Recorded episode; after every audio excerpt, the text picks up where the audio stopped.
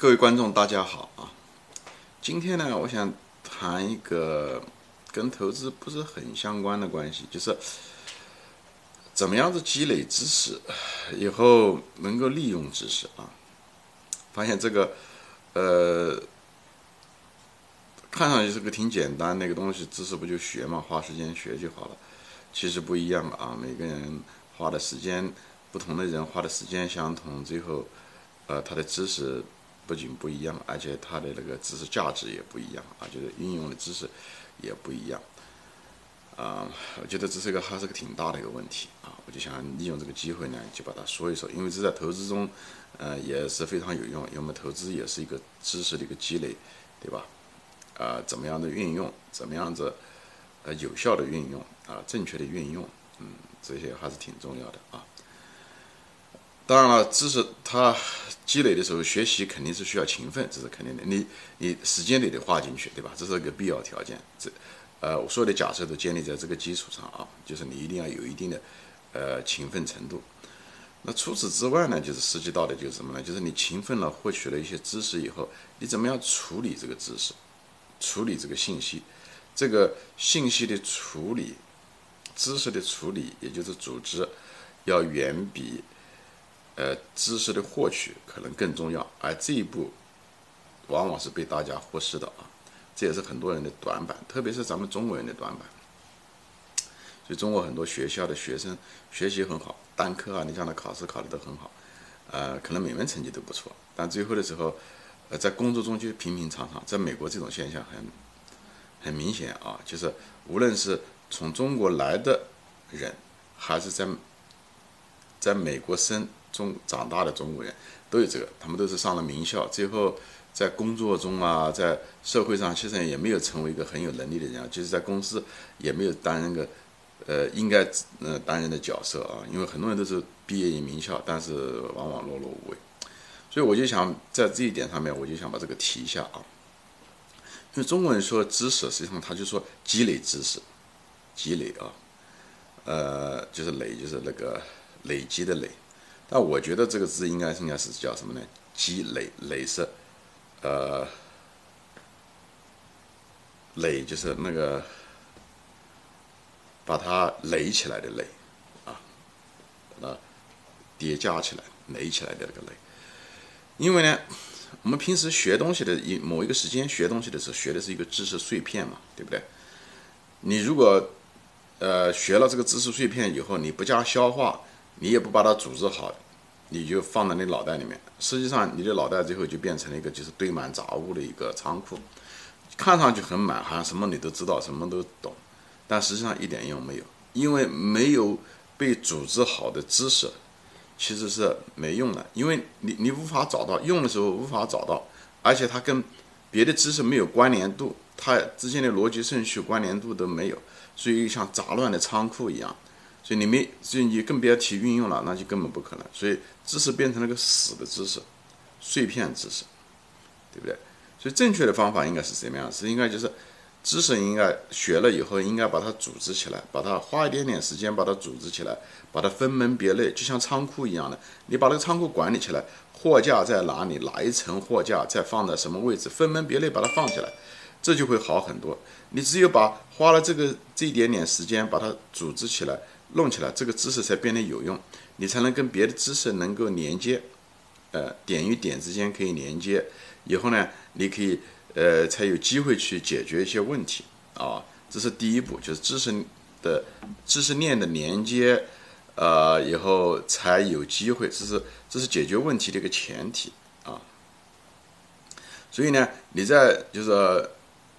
你在没连接之前呢，你你你就是你你哪怕在开始学知识的时候，首先学知识的时候，第一点啊，就对有些学习能力比较差的，首先第一点，你学知识的时候，首先要把它的基础的术语概念搞得非常清晰，这样的话，你读到后面的时候，你才不会产生一些误解，对吧？这是第一步，一般大多人都会。以后第二步，当你学这个知识某一个知识点的时候，学完了以后，就像造句一样的，像我们以前小小的时候。造句，学一个字啊，学一个词啊，老师叫你造句，对不对？造句就是运用，他不是讲只叫你死记那个字那个词一样的。当你学了一个知识点的时候，你就把自己学完了理解的时候，以后马上下一步马上就想着把自己假想成一个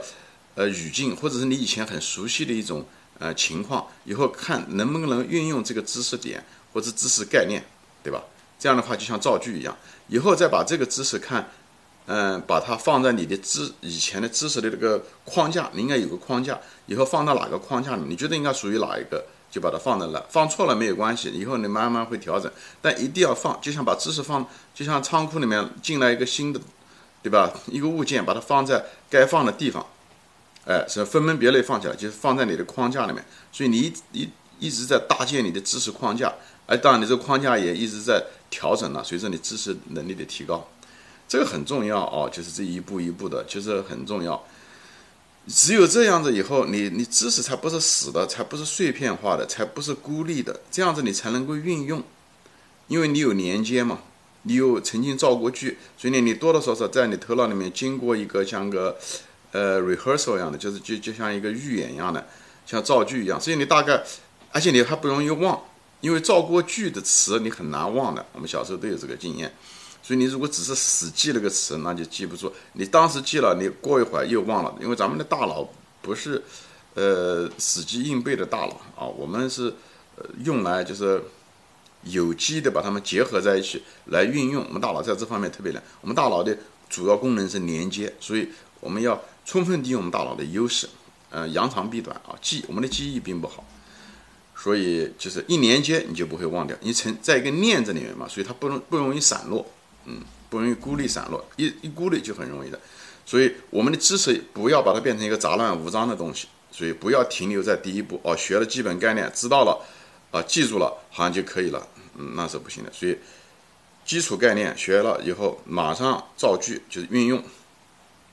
，OK，就是想成假想的东西，把它，嗯，头脑里面想一个东西出来，把它运用，以后把它放到该放的。知识框架上，哎，这是这这这很重要，这样你才能有机会灵活运用。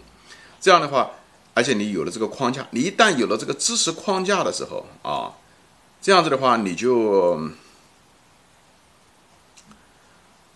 你在无论是在解决问题的时候，对吧？你有一个逻辑思路，因为你有个框架嘛。哪怕你面试的时候，哎，那那人家向你提出一些。对吧？具体的问题的时候，一个假想的问题的时候，因为你有这个知识框架，你就会通过你的逻辑，你会想出来一种方法，哎，来解决这个问题。你如果没有这个东西，你往往是凭自己想，就是在头脑里面找，在那个乱杂乱无章的仓库里面，这时候慢慢一个个的找，那就很麻烦。就是而且你这个知识都是死的，嗯，它没有活性的，跟别的都没有连接的。所以呢，你知识越多，其实对你来讲可能不是个好处，因为你那时候找出来都是随机的，对不对？都是随机的，很可能还有害而不是有益。所以知识越多，这时候就变得更那个如果是死的知识的话，碎片的知识的话，其实，呃，还反而更糟糕啊。你还不如学少一点，对吧？你能把它掌握了，那更好。所以呢，啊，我就在这里说，因为咱们中文学知识的时候啊，老师就是也喜欢惯，这是我们的一个传统哈。惯了以后就觉得自己学生就会。消化就会慢慢组织起来，但有些学生就是组织不了。嗯，他的，呃，比方说说，就像学习吧，一任何一本教科书，中国的、美国的也好，都是一样。他一个章一个章节的这样的写，他一个章节一个章节，他是没有办法，他是没有办法的办法，因为人只能够通过这种，对吧的一维的，他这样一个字一遍遍的看过去。但是他描述的那个领域，描述的那个东西是多面的，多面的，对不对？比方说说讲营销。那么它是营销的多面，但是它一个章节说哦，营销是关于这个顾客群，有第二个章节是关于媒体的选择，是吧？第三个是这样说营销的方式，它这是没有办法的办法。但是实际上讲的是营销是一个体，它只是好多面，对不对？在实际工作中的时候，你应该想到的是跟每个面都连接，对不对？营销可能跟产品的呃。最原始的产品设计都有关系，因为你做这个市场调查、营销调调查的时候，很可能就收集出来数据跟这个，所以你呃跟产品设计可能有关系，跟那门课有关系，对不对？比方说是营销作为呃选择什么样的媒体，很可能是跟你的这个营销成本有关系，对不对？就是跟这个企业的操作成本也有关系，还有就是营销一些好的创意啊等等这些东西啊也有关，就是。你应该学一门课的时候，要跟别的东西联系在一起，在一门课中间的时候，各个方面应该成为了一个体的各个面，就像就像个魔方一样的，魔方有各个体，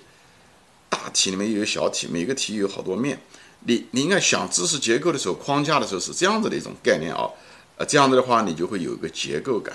你一旦知识有了个结构感，你不容易忘记，而且可以呃灵活运用，举一反三都可以，而且可以设计出各同一个问题，你可以设计出好几种解决方案，对吧？对，咱们中文在这方面确实不行，这种综合能力、消化能力、以后运用能力不行，嗯，所以说好学生那不是个好。嗯，好员工也在这地方啊，在这方面，我有我有个朋友，就是他就是也是一样，他就是读了四五年的，在国内读了四五年的那个会计，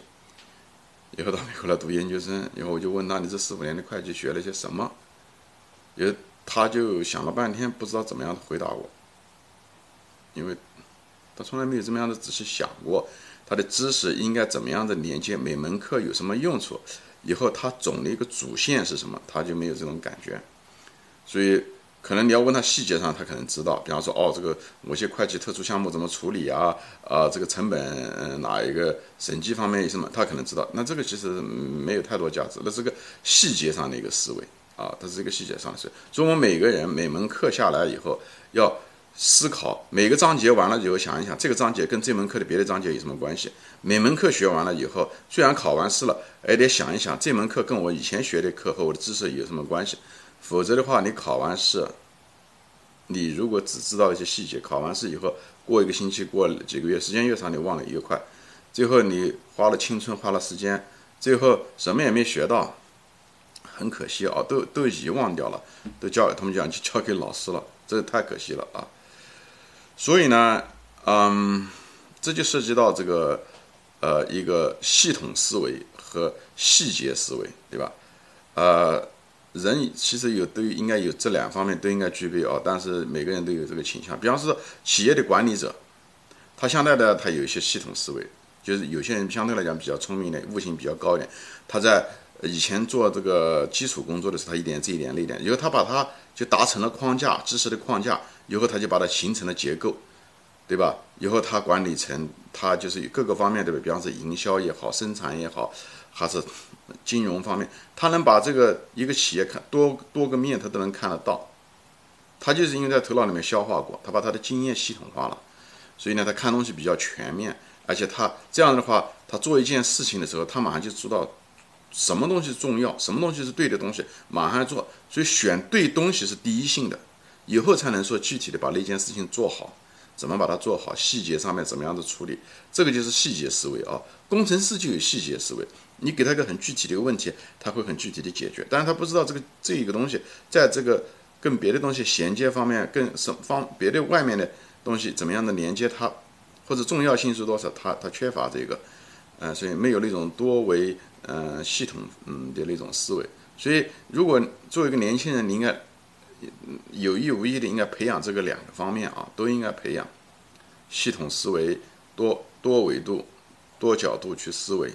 以后，但是呢，干到具体事情呢，你也能细节思维。因为有的时候你那种系统思维的时候，你形成了一个观念，但不一定是对的。所以你在做细节的时候，可能有的时候会给你一些反馈，对吧？好，如果多个细节都反映了你这个系统思维的主线可能有点问题，通过细节思维做解决过程中呢，给你反馈，你可以调整系统思维，对不对？那么系统思维可以指导这个细节思维，对不对？呃，一旦有了系统思维的时候，你可以设计出几种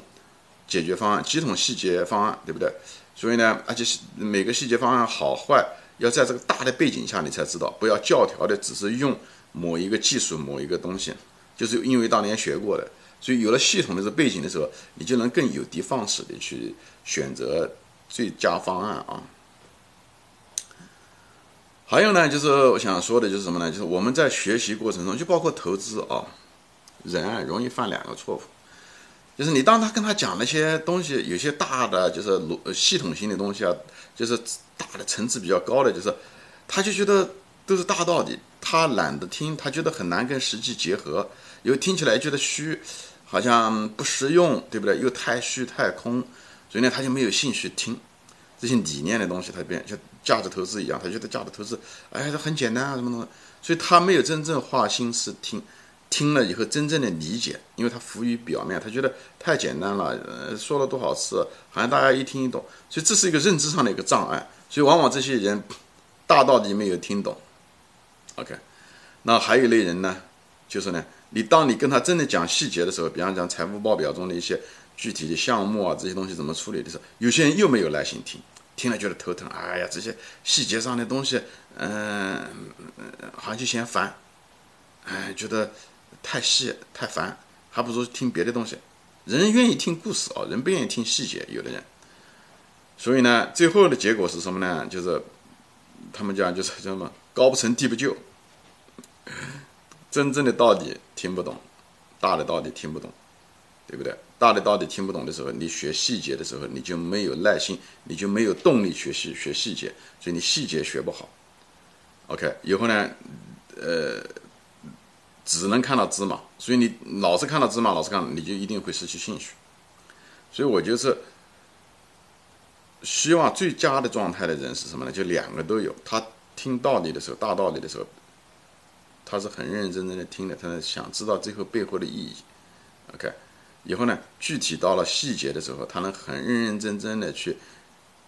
看那个细节。以后呢，花心思。去把这个大的道理跟细节能够连接在一起，最后成为自己的东西，这才是一等，这是最好的学习，这是品质，嗯，不要高不成低不就。大多数人是一半吧，啊，就是有的人爱听大道理，不愿意进入细节，对不对？好，人家叫好高骛远也好，还是什么，就比较空，嗯，眼高手低啊。还有一种人只是拘于细节，嗯，对大的道理。嗯嗯，不在意，这种就是光埋头拉车，不看方向，嗯，往往就是做对了事，但就是做事做得很好，但是常常常选选错，没有选最重要的事情去做，所以这都是人的学习知识啊、认知方面的这些啊，每个人都有各自的自己的问题，但我就想把这个说一说，特别是对年轻人来讲啊。所以你选对事情很重要，嗯，选对事情很重要。以后在第二个层次才是说把那个事情把它做对，嗯。所以选对事就是要有系统思维的方法，把事情做对就是有细节思维的方法，好吧？啊，以后累积知识啊，在一个点一个点的时候，细节知识的时候，把它学好，把它学会造句，把它放在你的系统思维上。不断的经常调整，这样的话日积月累，虽然你花的时间跟人家一样，就是因为你的做法不一样，就是因为你有这方面的我前面提到的这些意识，你会在任何一个领域，你不一定是在投资领域，在任何领域你都会比别人强。这就是为什么人家讲这个人很聪明，很说不是他聪明，只是他的思维模式、认知模式啊，学习方法吧，这样讲，啊，比别人。嗯，强一些，就至少知道这些意识，至少知道这些意识对你学东西的时候，啊，你会拿着一本书也好，还是听一个东西也好，你就会不一样。你在你的后，你在听这东西的时候，后台又在同时在想别的，就是怎么样运用它，怎么样运用它，哎，你就会效率比别人强很多，好吧？啊，今天就说到这里，谢谢大家收听，再见。